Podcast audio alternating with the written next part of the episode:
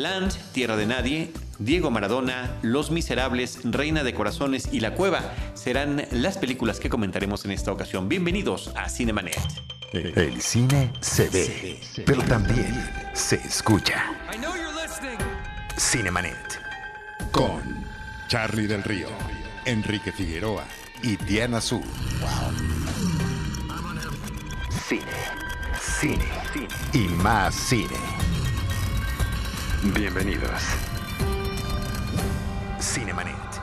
Arroba Cinemanet en Twitter, facebook.com diagonal Cinemanet, Cinemanet 1 en Instagram y Cinemanet 1 en YouTube son nuestras redes sociales. Yo soy Charlie del Río, les doy la más cordial bienvenida desde Disruptiva a nombre de todo el equipo Cinemanet. Hoy en los controles está Enrique Figueroa Naya. ¿Cómo estás, Enrique? Mi estimado Charlie, en los controles y en el micrófono. Cubriendo a el buen Urisman que está en la postproducción. En una misión secreta. En una misión de su trabajo de producción de audio, Secreta. de películas. Es secreta, siempre son secretas, eh, pero también en la postproducción de este episodio. Querida Rosalina Piñera, qué gusto tenerte nuevamente en los micrófonos. Ay, sí, yo feliz y encantada de que platiquemos de estos títulos muy interesantes para. Y déjame decirte en recomendarse. nombre de todos, qué padre que eh, has estado viniendo más seguido. Tú tienes un rato que has sido parte del equipo Cinemanet, pero sabemos que por ocupaciones, eh, pues de repente no es tan seguido como quisiéramos, pero mira que el, el destino nos ha sonreído en este inicio del 2020. Ay, me hace muy feliz estar aquí, es un privilegio, al contrario, gracias. Y nosotros encantados de tenerte. Y saludamos a Diana Su, que también tiene una misión padrísima, padrísima. Secreta también. Secreta, sí, cara. Pura De Cinépolis, de Cinépolis, eso sí podemos decir. Ese ya será noticia cuando salga este episodio, ya hasta pasó. Exacto. Pero bueno, no podemos decir nada, así que somos respetuosos en ese sentido. Eh, la primera película a comentar es Land, Tierra de Nadie, una película del 2018. Babab Halali es el guionista y director, Rosalina. Sí, un director iraní y, es, resulta muy curioso que justamente de una tierra tan apartada, este director este, no- nos habla acerca de las reservas, de una reserva de los pueblos originarios de Estados Unidos, eh, que fue filmada en México, en, en, en Tecate, Baja California, en donde, por cierto, bueno, está ahí el nombre de un productor mexicano, eh, Gabriel Stavenhagen, eh, con 40 actores nativos estadounidenses y que nos habla acerca de temas como la marginación, de cómo estos pueblos, eh, estas tribus este, nativas han sido relegadas y están desvinculadas de, de todo, de todo, digamos, de los sectores productivos. Está muy presente en esta película, la- sobre todo la crisis cultural que les ha generado el estar dentro de un país al que no saben si pertenecen, donde de repente eh, están ellos cuidando pues toda, toda su cultura, ¿no? Todo su conocimiento y donde de alguna manera eh, eh, todo este entorno familiar eh, se, ha, roto y les ha generado una, crisis. Eh, vamos a ver, por ejemplo, bueno, qué ocurre con, con la familia Yellow Eagle a partir de que, bueno, reciben la noticia de que el hijo más joven de la familia, eh, un militar, este, falleció en Afganistán. Y a partir de ahí, bueno, vamos a ver cómo es la relación con el, con el gobierno y sobre todo cuáles son los males que aquejan a, estos, a estos pueblos, ¿no? Ya este, no solo la marginación, sino también que han caído, por ejemplo, en el alcoholismo, que tienen enfermedades que no son atendidas.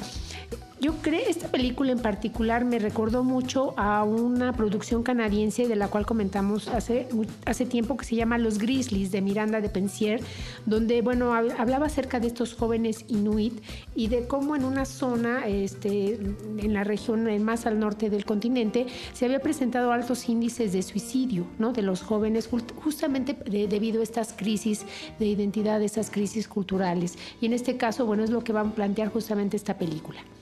A mí me pareció una película muy interesante.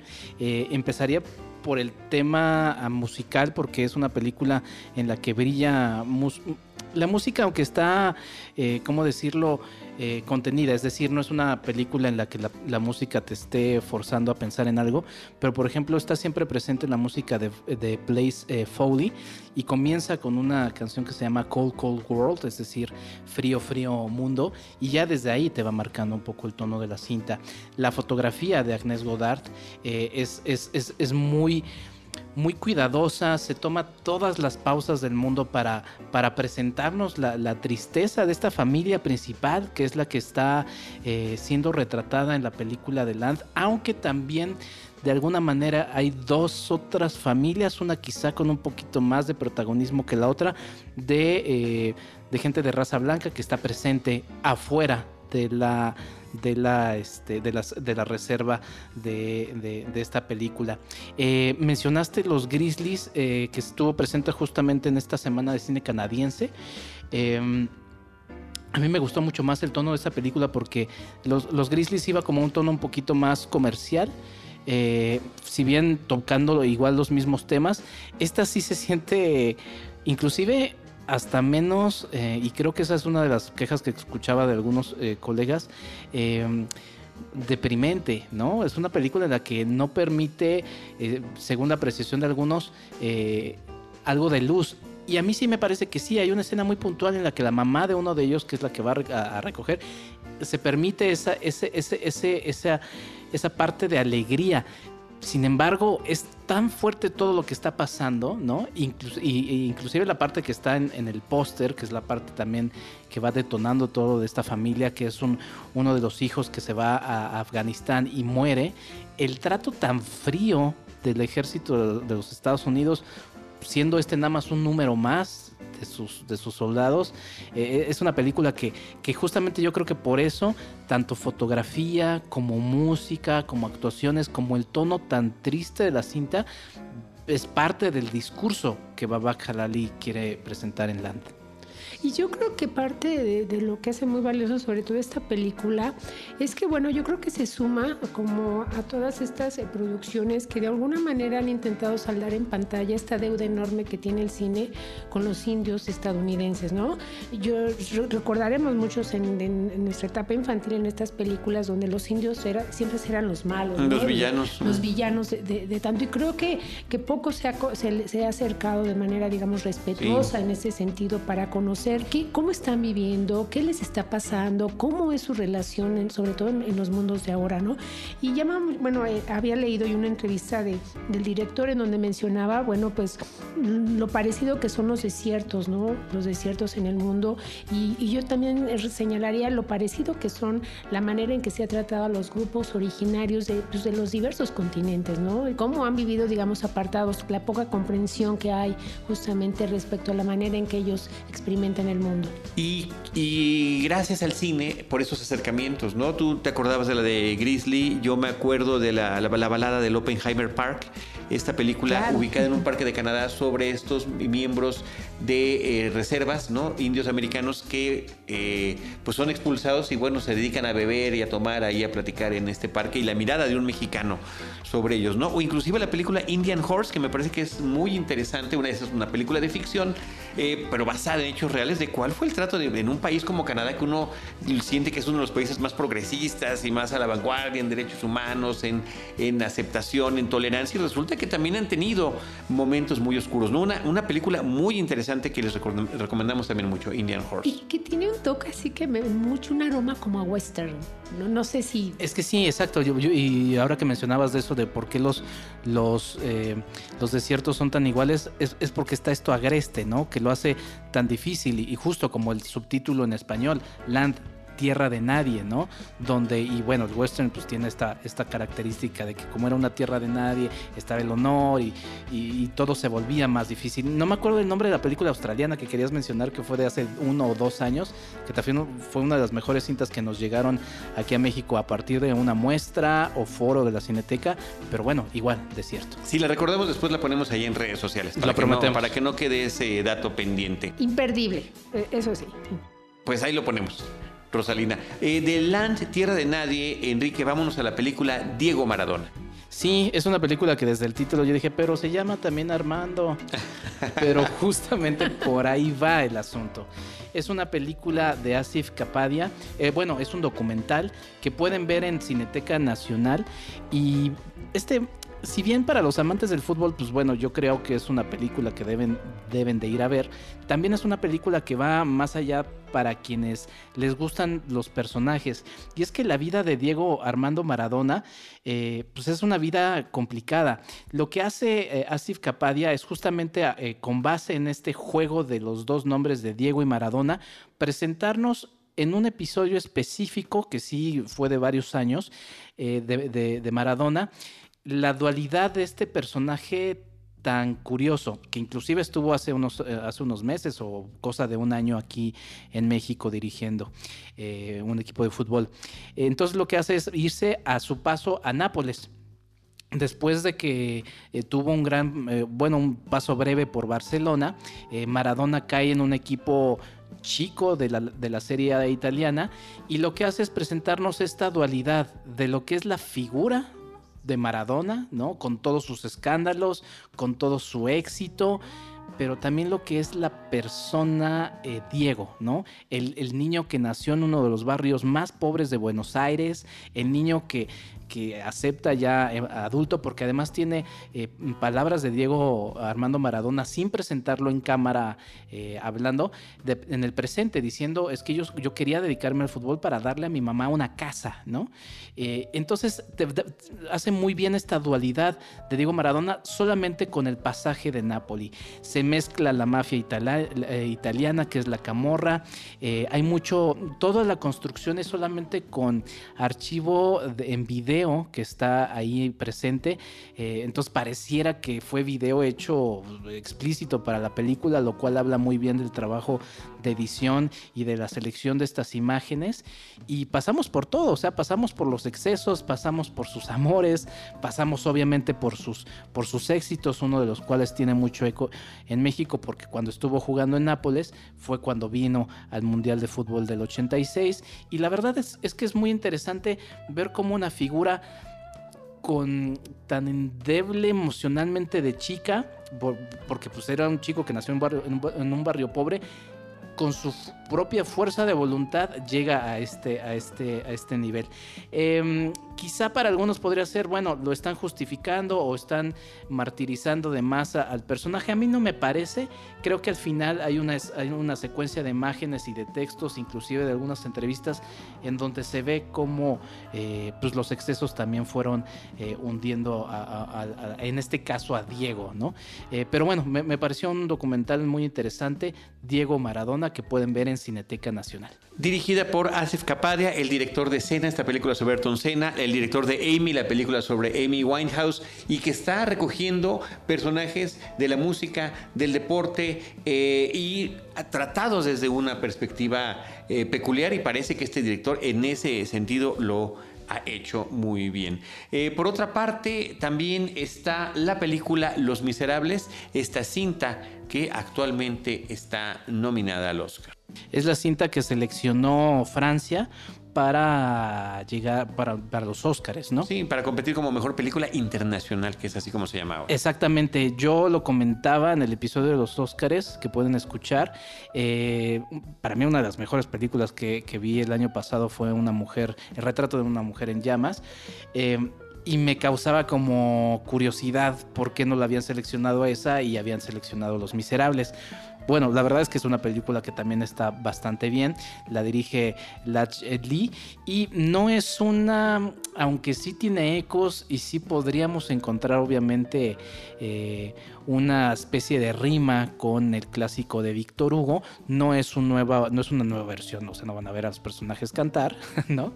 pero todo arranca con eh, un niño que está celebrando algún partido del Mundial de Fútbol eh, y entonces vemos en Francia, que es conocido por ser un país muy complejo en, cuanto a la migración de, personas, eh, su riqueza cultural también por eso ha sido tan importante y también a nivel fútbol pues ha sido muy benéfico y este niño de, raza negra está observando eh, feliz entre la multitud, eh, todos iguales en un partido de fútbol alegre.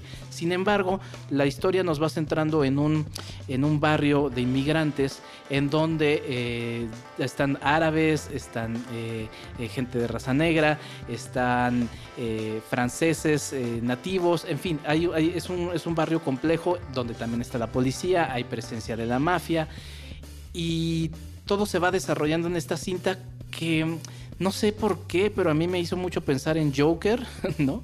Porque termina siendo algo similar, te deja pensando en una cierta desazón porque todo lo que va sucediendo va llevando sobre todo a uno de los personajes a estallar, ¿no? Entonces, la verdad es que es una película muy interesante y que habla mucho también de, y quizá también por eso me recordó a Joker, del cine que está hablando de, de este momento que se está viviendo. Una película mm, emocionante, eh, pero también un poco desangelada por el mensaje final que va presentando, pero que vale muchísimo la pena y que, bueno, ya después de verla dije, bueno, ok, entiendo por qué Francia la seleccionó para mostrar ese tipo de mensaje en, una ceremonia como los Oscars. Latch Lee, como mencionaste, es el director, es un hombre de África que también eh, creo que esa mirada eh, de alguien que viene de otro continente en esta realidad de Francia, pues aporta mucho a la película. Así que ahí está, Los Miserables. Eh, Rosalina, por favor, Rosalina. Un, director eh, originario de, de, Mali, de este país de, de, África Central, que era documentalista y que este es su primer largometraje de ficción y que retoma, eh, obviamente, Los Miserables como una manera también de decirnos, bueno, de esta, esta novela de Víctor Hugo, una manera de decirnos que, que el tiempo ha pasado y, y, muchas cosas siguen igual, ¿no? La inequidad social y sobre todo los temas de la pobreza, la impartición de justicia justicia de la que tanto se hablaba en la novela y que obviamente los vamos a, ver reflejados en los suburbios de París, a partir, como decía Enrique, de una brigada policíaca conformada por tres eh, policías que tienen métodos pues, muy poco este, amables, gentiles, correctos, y que van a hacer un, paseo justamente por estos barrios en donde obviamente la migración ha sido determinante en la manera en que se ha distribuido la ciudad y cómo, de, cómo los grupos y este, esta región multinacional y multicultural ha, permeado, digamos, en los diferentes barrios. Y obviamente, pues un ambiente en cómo y a partir de cómo se, gesta este, la violencia, sobre todo, este, cuál es el destino de, estos de estos chicos este, que, que, son acosados todo el día por esta brigada este, policíaca. Y vamos a verlo todo a través de, de la mirada de uno de los personajes este, principales, que es interpretado por Demien Bonar, que es un policía que recién se ha integrado a esta brigada, que conformada por tres policías, y que mucho nos va a recordar, este, no sé, no sé tú, este, no sé ustedes qué opinen, a esta película del día de entrenamiento de Antoine Fuqua, ¿no? Acerca de, de cómo eh, en un día puedes tener una visión completa acerca de cómo es el actuar de esos policías y de por qué, por qué se, por qué se gestan, digamos, estos ámbitos de violencia. A mí también eh, me recordó mucho a otra película que se llama Police, de esta directora francesa May Wen que estuvo en una de las muestras de cine, que era también una brigada de policías, pero que seguían todos los, de, todos los delitos este, de la población infantil. Y obviamente lo que vamos a ver es cómo a partir de este jovencito que, que, hay una, actividad, este, roba, ¿no? Él se dedica justamente a robar, como, eh, como ocurre en, en, la novela de Víctor Hugo. Ajá, no sé si se dedica, sino que más bien porque hay una escena que me parece muy afortunada de la cinta en la que eh, está su padre diciéndoles que eres un bueno para nada y, es muy violenta esa, esa parte y entonces entiendes un poquito todo el detrás sin desarrollar más. Del Exacto, el estado está detenido en la delegación justamente porque ha robado comida no sabemos para quién o, si, para ellos y todo, porque también algo que tiene esta película es que retrata muy bien la manera en que se viven estos suburbios, ¿no? Obviamente los hacinamientos en los pequeños departamentos, esta como falta de, identidad y estos chicos que parece que no van a, ningún, ningún destino, pues digamos, de, progreso y de buen desarrollo. Y también está marcado obviamente el tema, por supuesto, de la migración. De hecho, cuando fue la, la función de prensa de esta película, se inauguró una, una exposición fotográfica de, los diferentes rostros de la migración en, varios países, entre ellos, por supuesto, México. Puedes, saber ahí, puedes saber, ver ahí el, la bestia, este, cuál es la situación, eh, cuáles son los conflictos a los que se enfrentan los migrantes. Pues los tres policías son de, de distintas razas, ¿no? Exacto. Uno latino, el otro francés y el otro afrodescendiente. Pues ahí está, Los Miserables en cartelera todavía. De Los Miserables nos vamos a la película Reina de Corazones. Dronigen es el título original, una coproducción entre Dinamarca y Suecia. Me llamó mucho la atención cómo Cinemex está tomando muchos de los títulos que hemos visto en ciclos de la Cineteca Nacional. Y uno de ellos es justamente Reina de Corazones. Viene otro que es un documental sobre un eh, diseñador de modas. Entonces, bueno, si de repente ustedes no han visto estas películas, pues vayan a saber pues, ¿quién diría? A Cinemex, ¿no? Entonces, bueno, ahí está Droningen, que es su nombre eh, original. Es una película y Reina de Corazones en español, aquí en, México. Es una película que bien podría quedar también como un estudio de personaje. Estamos viendo la historia de Annie, que es una abogada eh, que vive en una, en una casa con sus dos hijas y su marido, y todo aparentemente eh, pues, marcha con tranquilidad.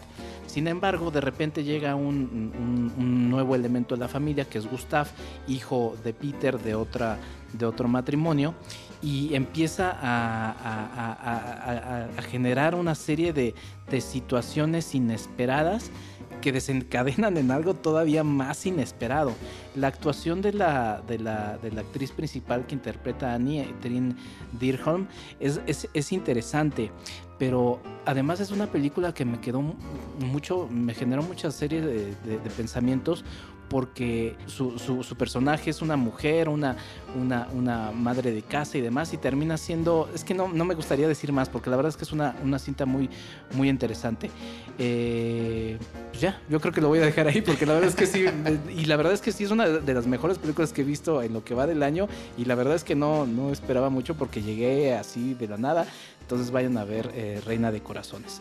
Y Charlie, tenemos regalos. Pues sí, tenemos desde la semana, desde hace un par de semanas, sí. eh, iniciaste una dinámica para regalar eh, durante los episodios de cartelera alguna película en DVD. Este es un regalo que tenemos que decir debe ser para alguien que vive en la Ciudad de México o zona metropolitana, Es porque correcto. lo entregamos en las instalaciones de Disruptiva, que es donde grabamos. Así que, eh, pues ese es desafortunadamente el único eh, limitante que tenemos, pero eh, sí queremos que sea para la primera persona que escuche completo este episodio, que llegue hasta ese momento y sepa que se puede llevar la película Respira, ni más ni menos que de Melan Melanie Laurent, esta actriz.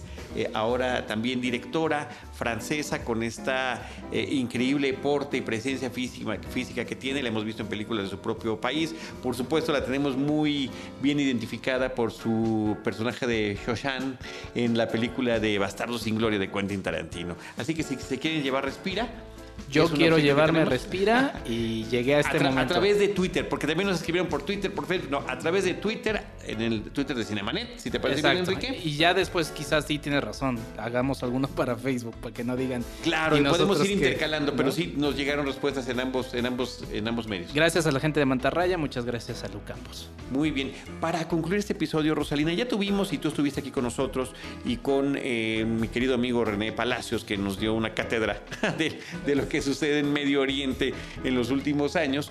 Eh, pero la película La Cueva, el documental, continúa en cartelera. Queremos incluirlo en este recorrido que estamos haciendo por películas eh, que, digamos, están saliendo del corte comercial.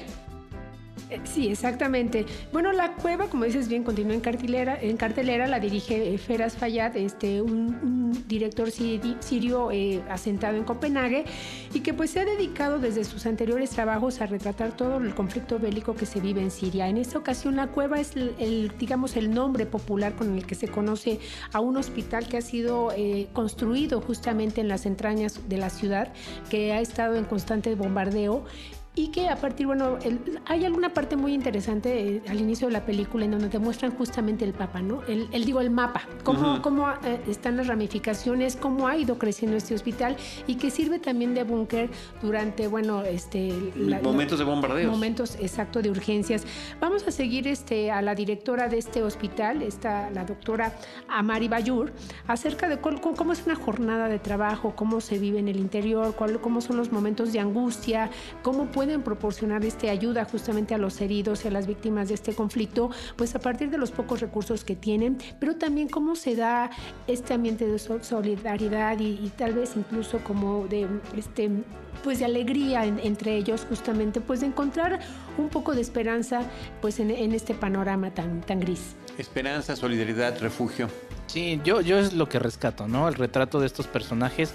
Quizá, como también lo comentaba en este especial que los invitamos a, a oír, eh, me hubiera gustado un poquito más de, de contexto, ¿no? Sobre lo que se nos está presentando, porque de repente algunas frases son lanzadas, y también lo, lo dije en ese episodio.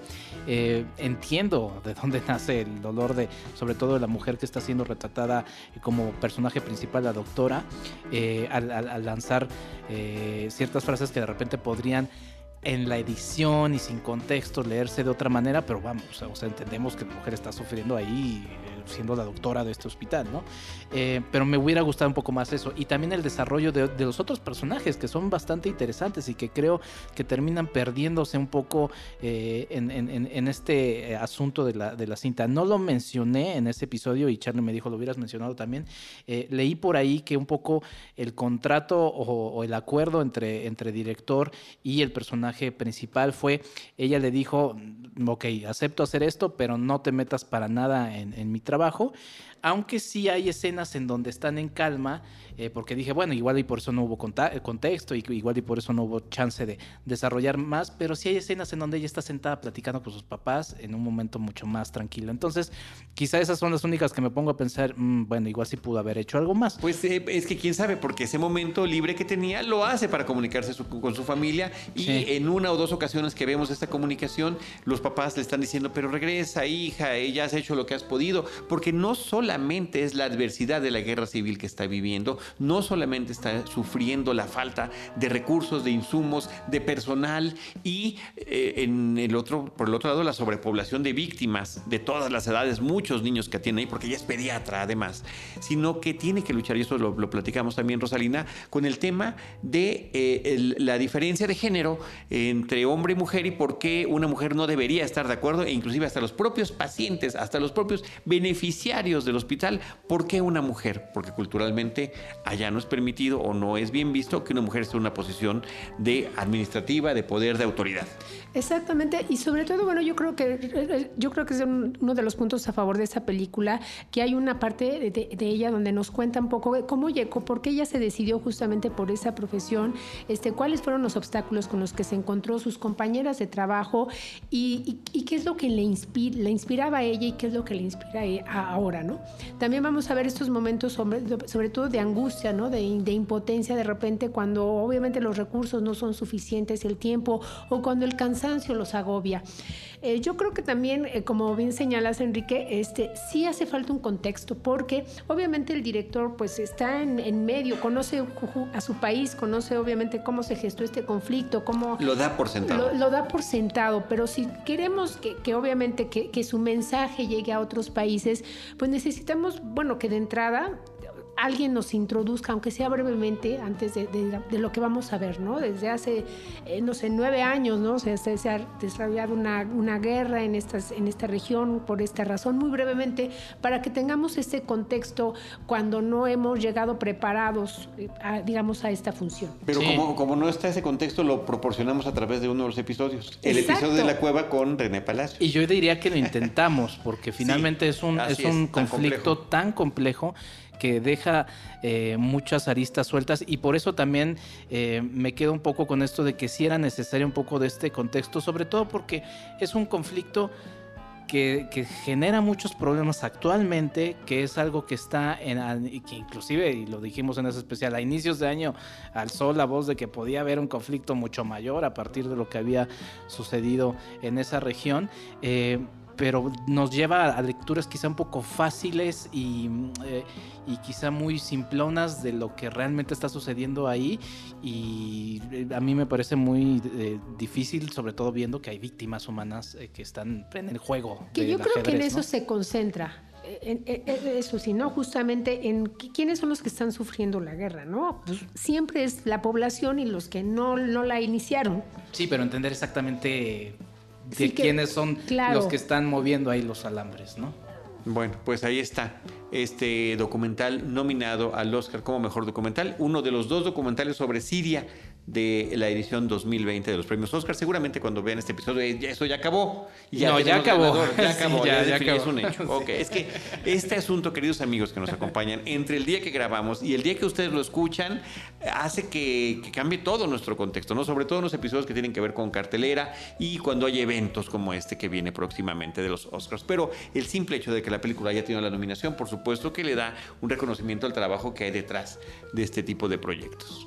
Y visibilidad, ¿no? Sí, Visibilidad. sí, sobre todo. Sobre todo. Eso, eso ayuda muchísimo. Pues querida Rosalina, muchísimas gracias. Muchas gracias a todos ustedes. Nos leemos en Sector Cine, nos escuchamos aquí en Cinemanet. Vean cine, mucho cine, mucho cine. Muchas gracias. Ahí le hizo una corrección. Una- bueno, una variación, Una, una variación. variación. ¿Cómo le dicen? Este, cuando haces una. eh, ay, Una ay, adaptación libre. Sí, algo así. A capela, se lo Sí, he hecho a capela. Pues bueno, Enrique FA86, ahí podemos seguir hablando de cine. Muchas gracias a todos. Muchísimas. Yo soy como arroba Charlie del Río. Les recuerdo brevemente los episodios eh, pasados que tuvimos acerca de la entrega del Oscar como referencia nada más. El de la cueva y las películas comentadas en este episodio. Lance, Tierra de Nadie, Diego Maradona, Los Miserables, Reina de Corazones y La Cueva.